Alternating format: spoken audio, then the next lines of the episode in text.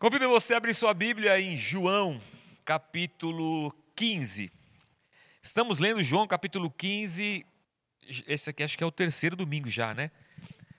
E nós vamos no capítulo 15 por mais alguns domingos ainda, até que a gente é, saia e vá para o 16 ou João 17, tá bem?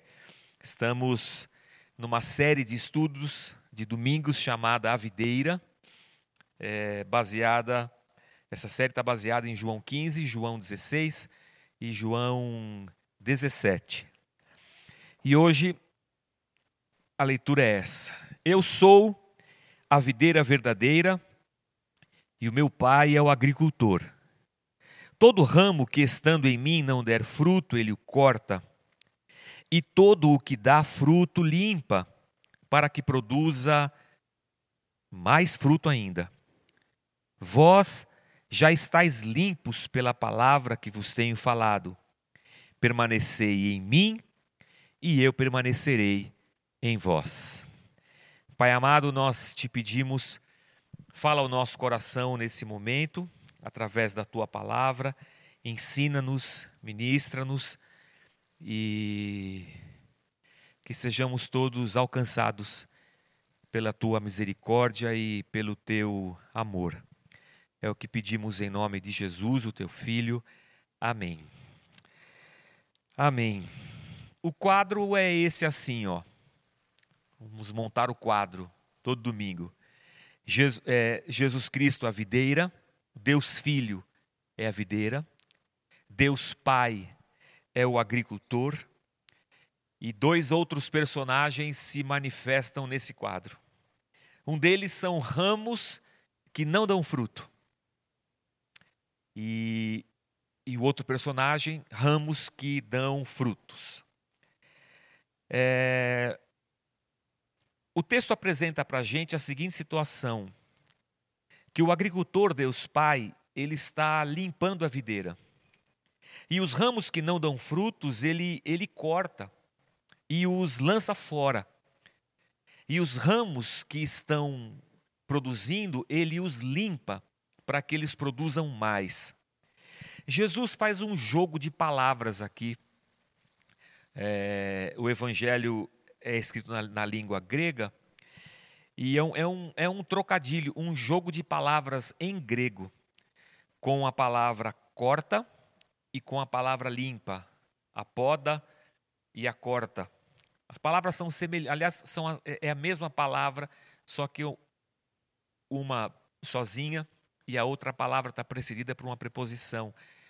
É, são iguais, quase iguais. O texto reforça para a gente uma imagem e, e, quando a gente vem lendo desde o Velho Testamento, a gente tem dito isso aqui domingo após domingo, é, e a gente não pode olhar para esse texto e achar que porque Deus está cortando quem não dá fruto, esse texto deva ser usado para se falar sobre, a, sobre perder-se a salvação. Pastor, será que esse texto não diz que, não está dizendo aqui que a pessoa pode perder a salvação? Não, não acho que é isso que o texto quer dizer para a gente, não. Não acredito que seja essa a intenção da metáfora. Mas quando a gente vê em Isaías, lá no capítulo 5, quando a gente vê no livro dos Salmos, em outros profetas, a, a, a, a comparação de Israel com uma vinha ou a videira, é, a gente percebe que esse Israel deveria ter frutificado, mas não estava. Eu vou até ler para você de novo aqui o Isaías capítulo 5, versículos de 1 a 7. O profeta Isaías fala assim: Agora cantarei ao meu amado o cântico do meu amado a respeito da sua vinha. O meu amado teve uma vinha num outeiro fertilíssimo. Sachou-a, limpou-a das pedras e a plantou de vides escolhidas. Edificou no meio dela uma torre e também abriu um lagar. Ele esperava que produzisse uvas boas, mas deu uvas bravas.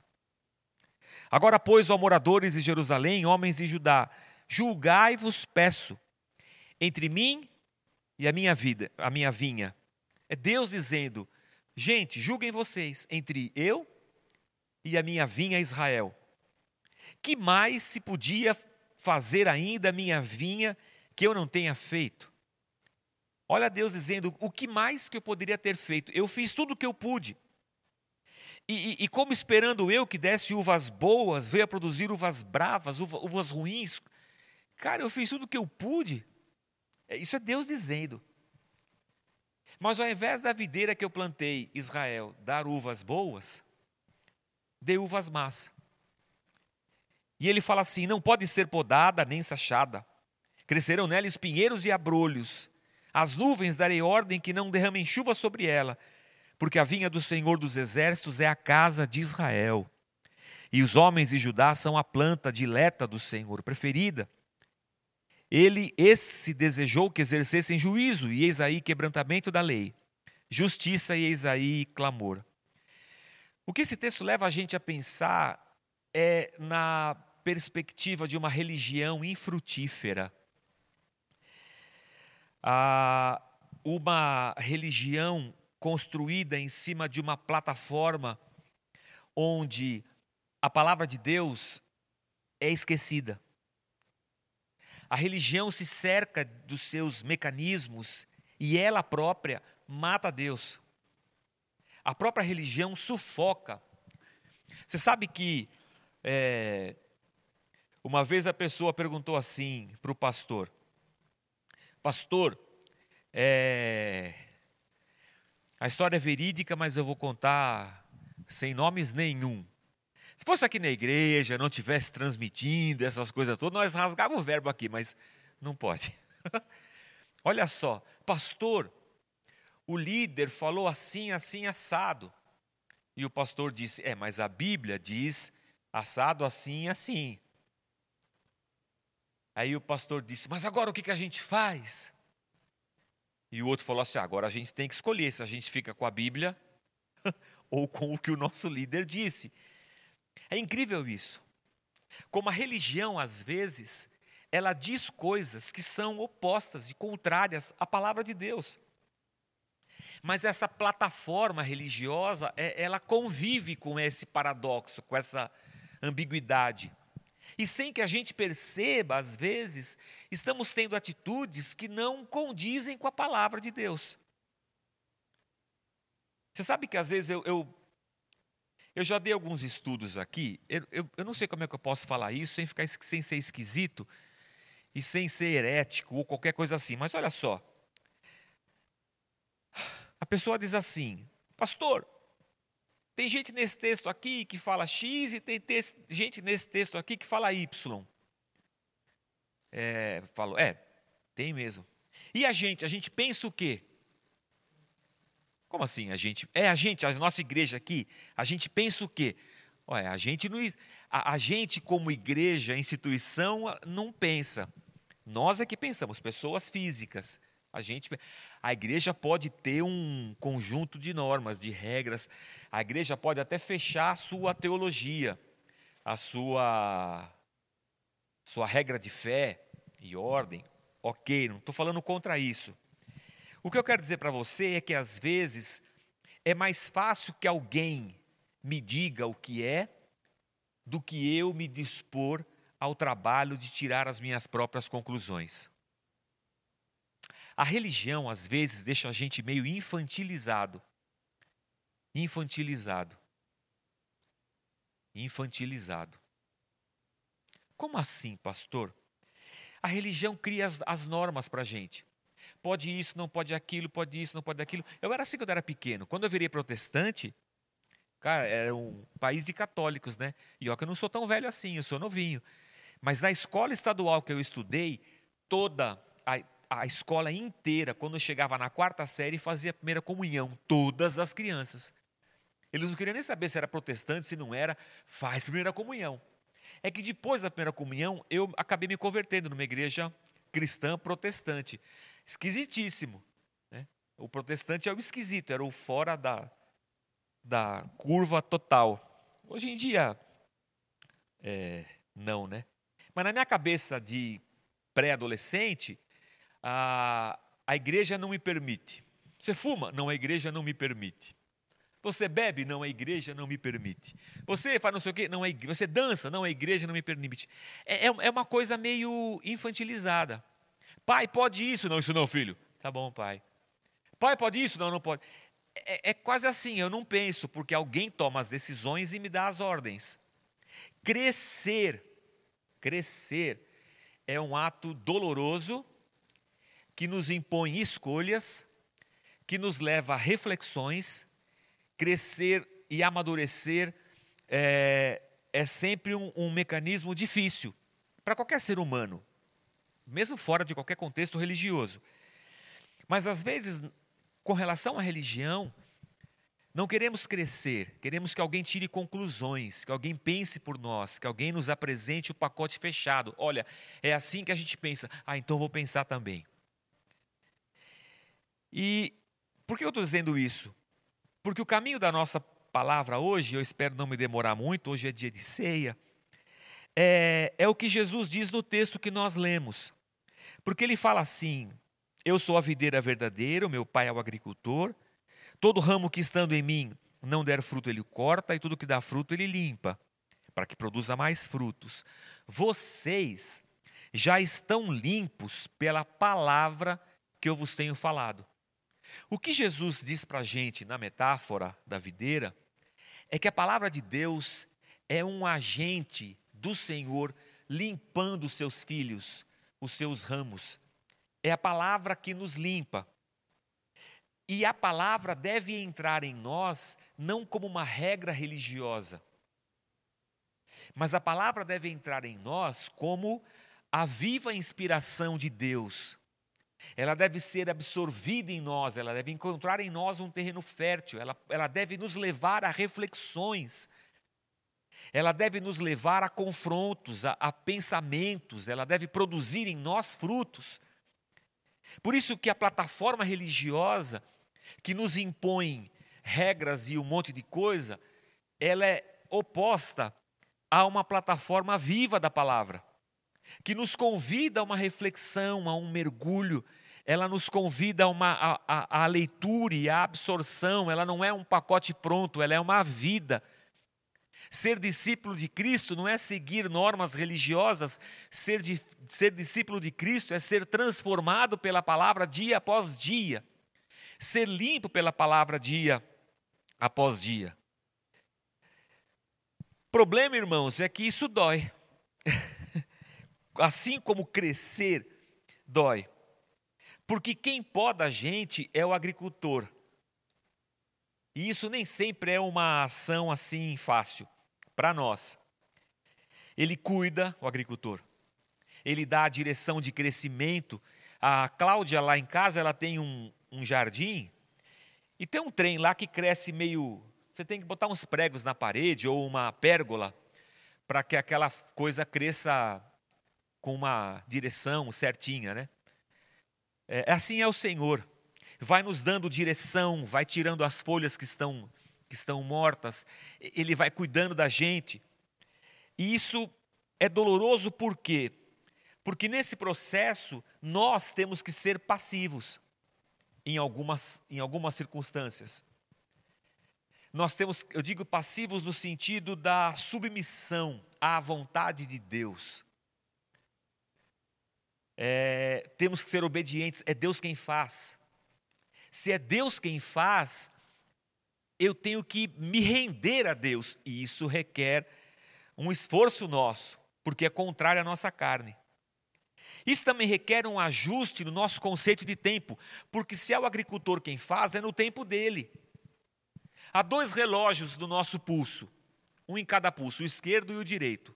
No esquerdo, um relógio que mostra o tempo, o nosso tempo, horas, minutos, segundos, talvez dias e semanas anos, for relógio digital. Hoje em dia não usa mais, né? no telefone nós temos tudo. É o Cronos, é o nosso tempo. No outro pulso tem um outro relógio que a gente não controla. A gente não dá corda, nós não ajusta a hora, nós não põe da agenda, nós não faz nada. Chama, o, chama Kairos. É, a, é, é a, o mover do tempo de Deus, é o tempo de Deus e não o nosso. O trabalho da frutificação da videira é um trabalho difícil porque as coisas não andam no nosso tempo, elas andam no tempo do agricultor. E a gente queria que fosse no nosso tempo. Eu quero as coisas já e agora. Eu quero as coisas do meu jeito. E o agricultor está dizendo: ainda não é tempo. Ainda não é hora. É claro que quando ele faz, a gente fala assim: meu Deus, não podia ter sido em hora melhor. Porque Deus é, tem sempre o melhor para nós. Mas isso é, é, é doloroso porque a gente não tem controle, sabe? Requer uma entrega nossa e uma consciência de que nada é nosso e tudo é dele. A gente acabou de cantar aqui a música que a gente quer dançar. Como é que é, Zal? Se até o ar que enche os meus pulmões vem de Deus, não é nosso. Eugene Peterson dizia assim: que nós queremos uma trindade para chamar de nossa. Sai de cena a trindade Pai, Filho e Espírito Santo, Deus Pai, Deus Filho, Deus Espírito, e entra uma outra trindade, que são nossos desejos, nossas necessidades e nossos sentimentos. Isso faz com que nessa trindade, fechados em nós mesmos, nossos desejos, nossos sentimentos e nossas necessidades, nós não queremos ser confrontados limpos pela palavra. Mas a palavra de Deus que nos dá vida, ela só nos dá vida porque ela também, ao mesmo tempo, tira de nós a morte. Então, o apego aos nossos sentimentos, desejos, necessidades, tem que morrer, para que a vida que vem de Cristo possa se manifestar em nós. Em João, eu vou ler uma série de versículos agora com vocês, Vou dizer o, o endereço e vou ler para vocês. João 8, 31 e 32. Fala assim, ó. Disse, pois, Jesus aos judeus que haviam crido nele: Se vocês permanecerdes na minha palavra, sois verdadeiramente meus discípulos, e conhecereis a verdade, e a verdade vos libertará. A primeira coisa que eu queria chamar a tua atenção é que a limpeza que acontece nos ramos enxertados na videira é um processo libertador de amadurecimento e de responsabilidade.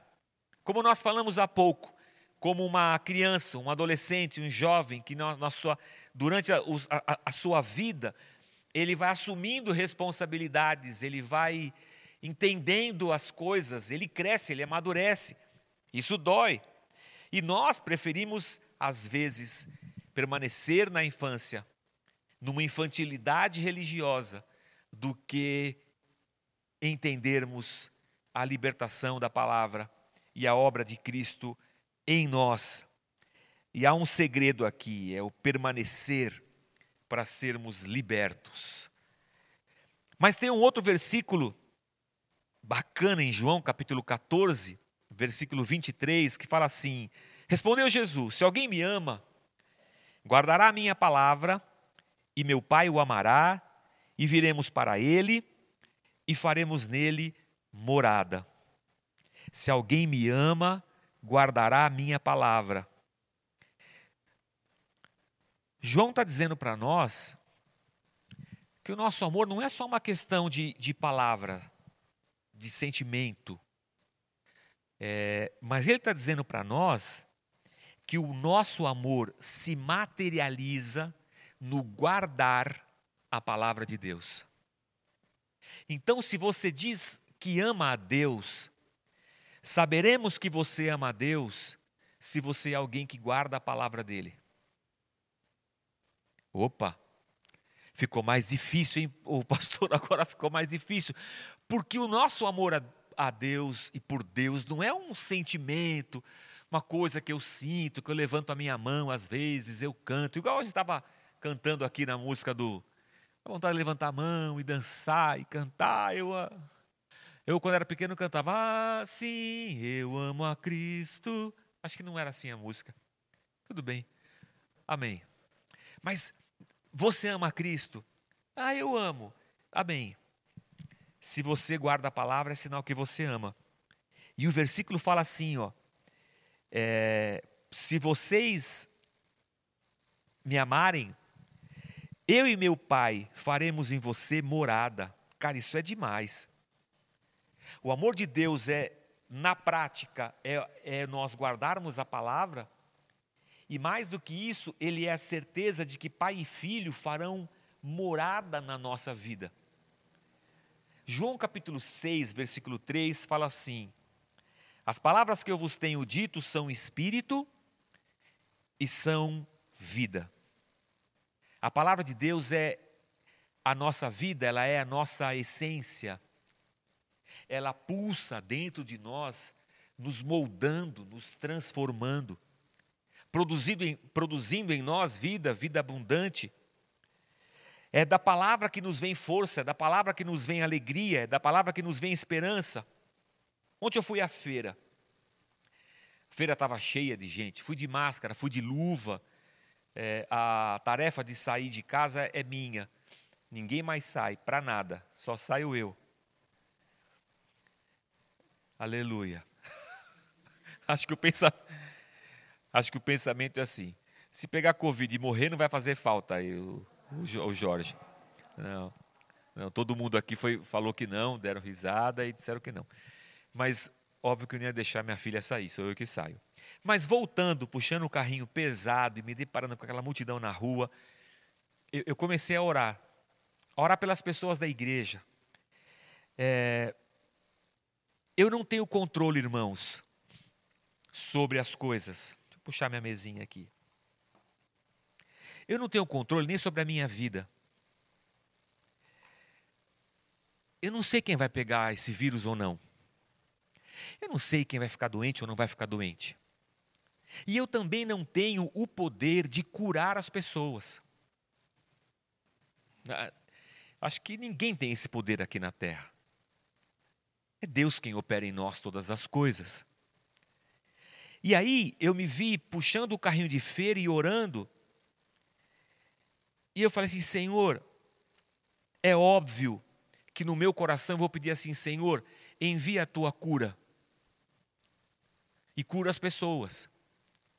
Mas curar as pessoas não pertence a mim.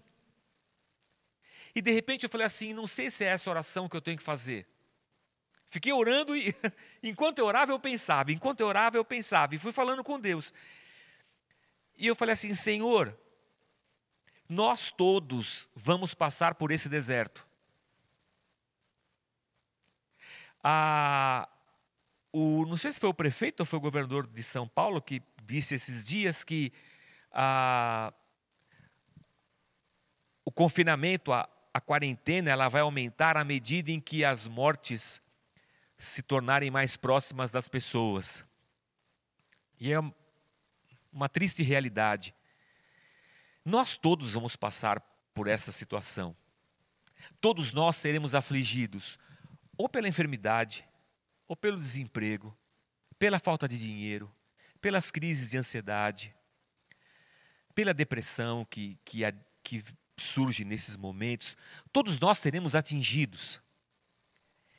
Então eu falei, Senhor, o que nós precisamos é que o Senhor nos ajude, que a tua palavra produza em nós diariamente esperança.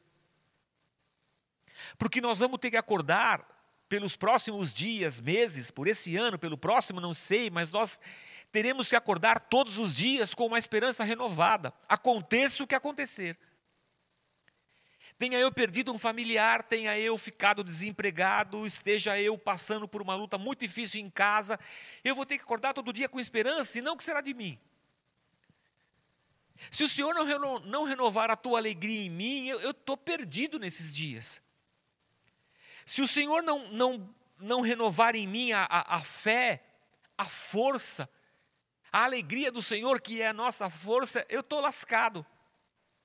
E João vai dizer para nós que as palavras que Jesus nos tem dado, elas são vida. Cada vez que eu pego o telefone, ele mudou de lugar. É, essas tecnologias, elas são difíceis. Eu estou aqui pregando e pensando, por que, que eu não liguei o bendito computador e, e optei por mexer nesse bagulho aqui? Mas tudo bem. A palavra nos dá vida ela é a essência de Deus em nós. Então eu me vi orando assim, Senhor, ajuda a gente a suportar esse tempo. Ajuda-nos a, a, a sermos igreja nesse tempo, sabe? Que em nós se multiplique o amor, a alegria, a comunhão, mesmo distantes.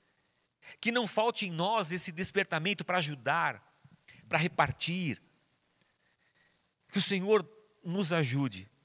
Fico pensando como um, é igual uma guerra, sabe? E que os soldados estão indo para a guerra e está todo mundo sendo afligido por essa situação, e a nossa oração é: Senhor, nos fortalece, nos ajuda. Que a palavra de Deus produza em você esse fruto a cada dia. O escritor de Hebreus, no capítulo 4, no versículo 12, fala assim: ó, porque a palavra de Deus é viva ela é eficaz, é mais cortante do que qualquer espada de dois gumes. Uma espada que tem o fio dos dois lados e penetra até o ponto de dividir a alma e espírito, juntas e medulas, e é apta para discernir os pensamentos e propósitos do coração. Senhor, eu quero essa palavra no meu coração. Porque nesses momentos eu preciso discernir os sentimentos que brotam dentro de mim. Porque eu vou dizer para você, irmão, que brota em nós sentimento de desespero, de, de, de um monte de coisa. E há coisas que eu não quero, então eu quero que a palavra de Deus entre meu, na, na minha vida como essa espada que vai lá no fundo. E ela vai separando as coisas.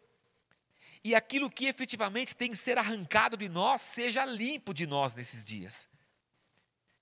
E efetivamente a gente se abra para o tempo de frutificar.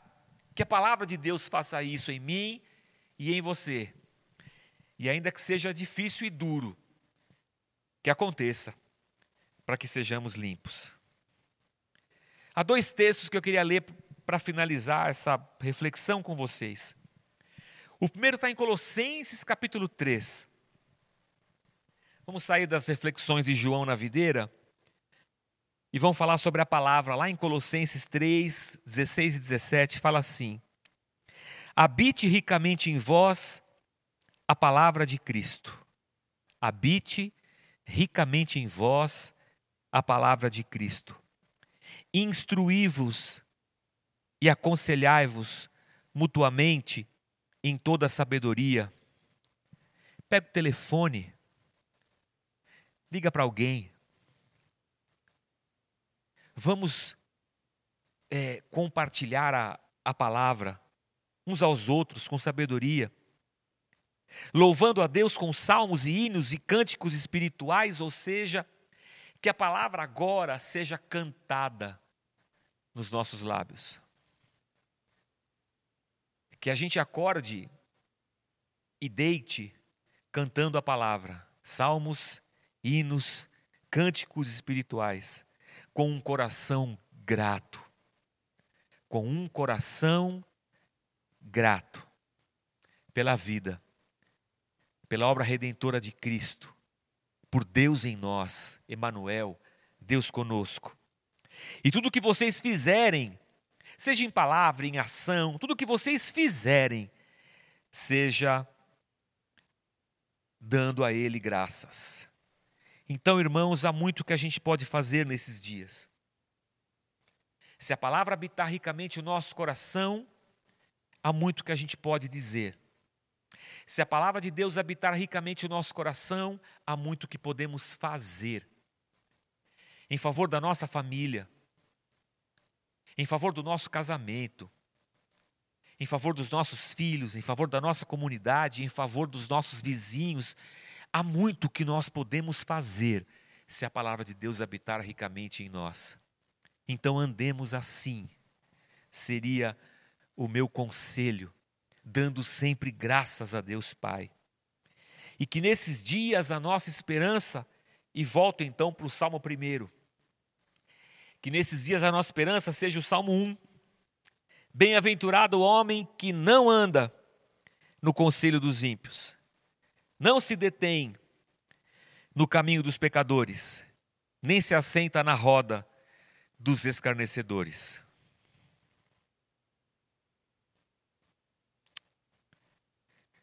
Aleluia. Eu paro assim para pensar se eu vou falar ou se eu não vou. É porque me veio agora uns negócios na cabeça aqui. Você participa de algum grupo de WhatsApp? Cara, tem uns grupos de WhatsApp, eu participo de um monte. Mas tem uns que às vezes, cara, é tanta bobagem. Para falar bobagem, fica quieto, né, meu? É sinal que é para a gente sair do grupo, eu acho. Cara, eu, sai do grupo. Porque, eu, vou falar uma coisa para vocês. Tem uns grupos de WhatsApp que parece roda dos escarnecedores. Não parece grupo de WhatsApp de cristão. Parece roda dos escarnecedores. Parece conselho de ímpio. Parece caminho de pecadores. E parece que fazer parte daquele grupo é, é se assentar nessa roda para ficar falando essas coisas. Cara, essa semana eu fiquei essa semana eu fiquei incomodado. Não pelos grupos, eu fiquei incomodado por mim. Porque eu pensei assim, deve ter coisa que eu faço nos grupos que parece roda dos escarnecedores. Eu acho que uma brincadeira é, é bacana, mas são umas coisas que extrapolam, sabe? E eu fiquei olhando para mim. Porque o salmista fala assim: o seu prazer está na lei do Senhor. Então eu coloquei esse texto aqui e chamei de a nossa esperança. Que o nosso prazer esteja na lei do Senhor. E nessa lei a gente medite de dia e de noite. Porque esse cara que faz isso, ele vai ser uma árvore plantada junto à corrente de águas, que no devido tempo dá o seu fruto. Como é uma árvore plantada do lado de um rio, ela está sempre suprida. Suas folhas são verdes. E tudo que essa árvore faz dá certo. E eu fiquei pensando se não é esse tipo de vida que nós precisamos, desejamos. Não estou falando de riqueza, de sucesso, de, de, de, de carreira, de dinheiro, seja lá o que for. Eu estou dizendo de gente que dá fruto de Deus. E esses frutos se movem na vida dele, e tudo que ele faz parece que é abençoado. Tudo que ele faz é de uma grandeza, que o nome de Deus é glorificado. A minha esperança é que desses dias brote uma nova igreja. Eu e você, transformados, enxertados em Cristo como árvores plantadas junto a ribeiros de águas. E Deus seja glorificado, exaltado, por nós estarmos onde estamos. E o nome de Deus seja bendito entre nós. Que Deus nos abençoe. No meu telefone, no meu relógio aqui, 11 e 35. Queria chamar o pessoal do louvor e nós vamos cantar. Sempre que eu falo vamos cantar, já me vem à mente. Vamos cantar, cantar louvores ao nosso Deus. Hoje é dia de ceia, irmãos ceia do Senhor, juntos, mas separados. Ô Rosiane, sei que fez esses pães, pães aqui, é tudo pão de verdade? Não, porque você é... que lá na igreja do.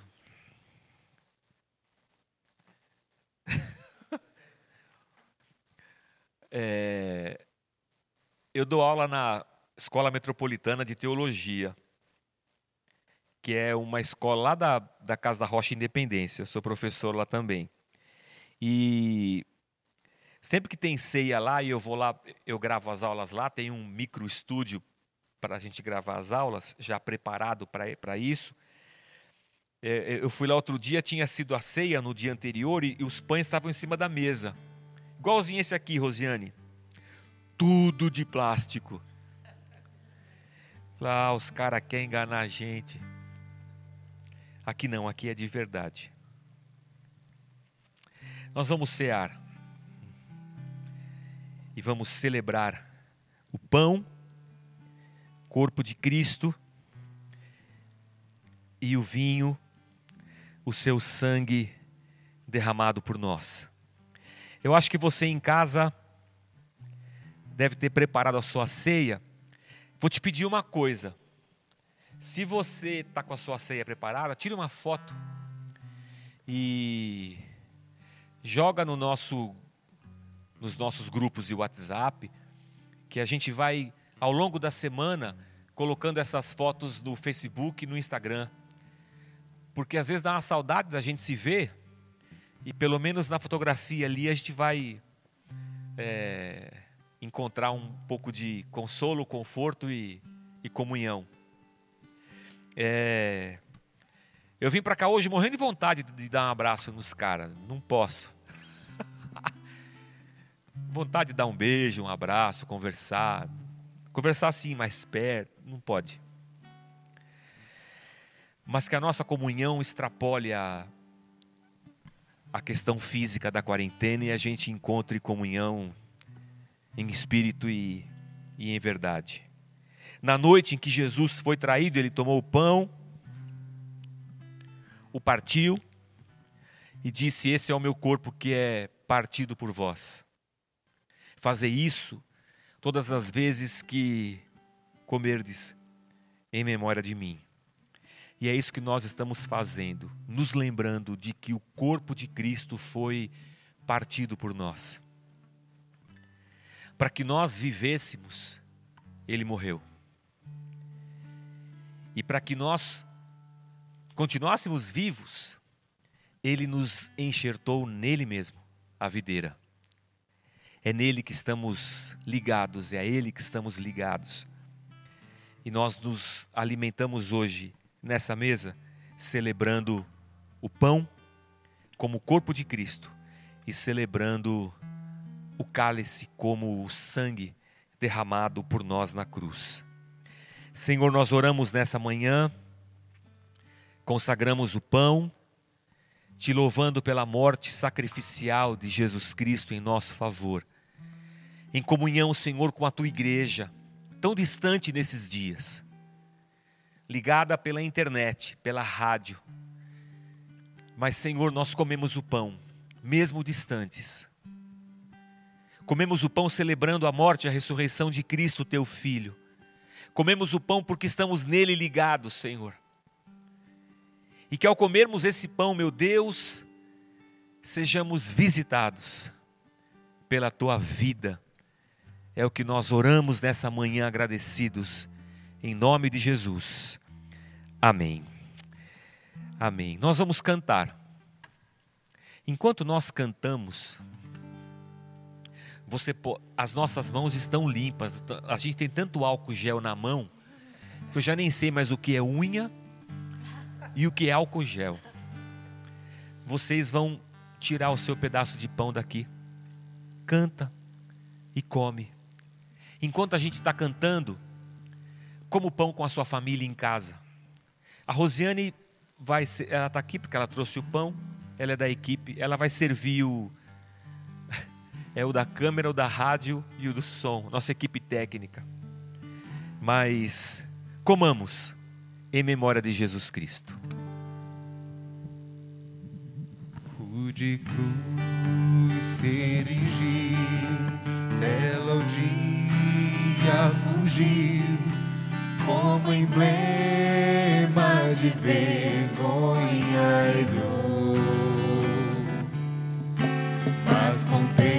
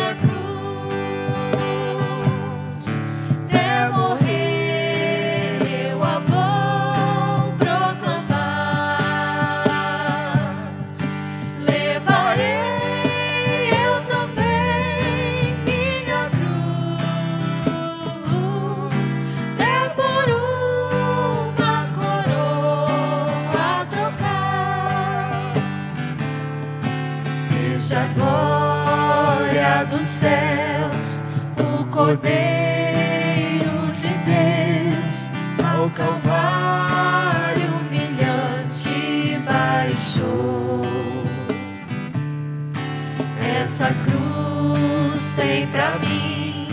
Atrativo sem fim,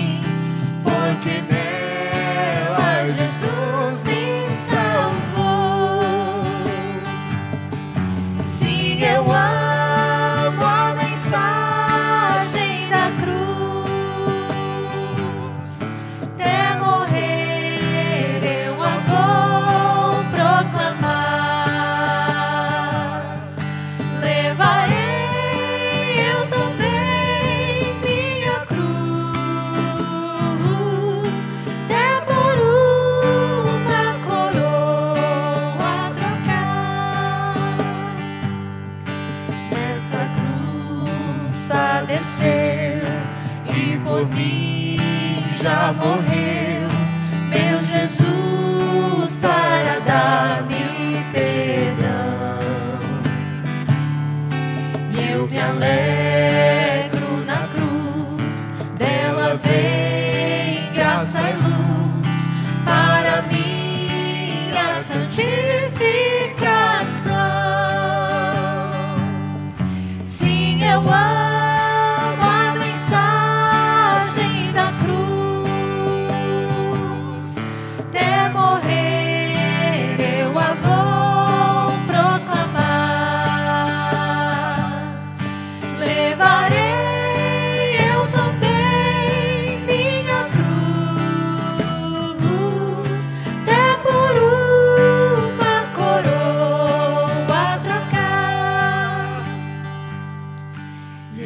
aqui com Jesus.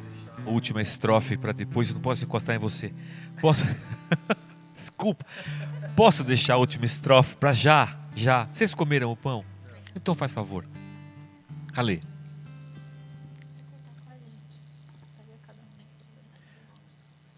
Ah, você vai ter que pegar o pão. A Thaís é sua esposa. Isso. Ai, que legal. Amém. Comamos em memória. Eles, eles estão cantando, não podem comer. Por semelhante modo, Jesus tomou o cálice ali com os discípulos e disse: Esse sangue é o, esse cálice é o meu sangue derramado por vocês. E é ele que nós bebemos e, e celebramos. Então você na sua casa está com o seu cálice aí, nós vamos orar. Pai amado, nós te louvamos pelo sangue de Cristo derramado na cruz por nós. Celebramos como igreja, celebramos a vitória da ressurreição, celebramos a vida que vence a morte, celebramos felizes, porque temos vivido dias de morte, de angústia, de medo, de tensão, de preocupação. Que sejam dias, meu Deus, onde a vida vença a morte. Por isso, juntos celebramos, em nome de Cristo Jesus, o teu Filho. Amém. Pode beber na sua casa. Rô, enquanto a gente canta, você serve eles aqui. Ó. Pode entrar na cena, não tem problema. Tá bem? Pode, pode entrar. A, a quarta estrofe. Eu aqui com Jesus, a vergonha da cruz, quero sempre levar e sofrer. Cristo vem me buscar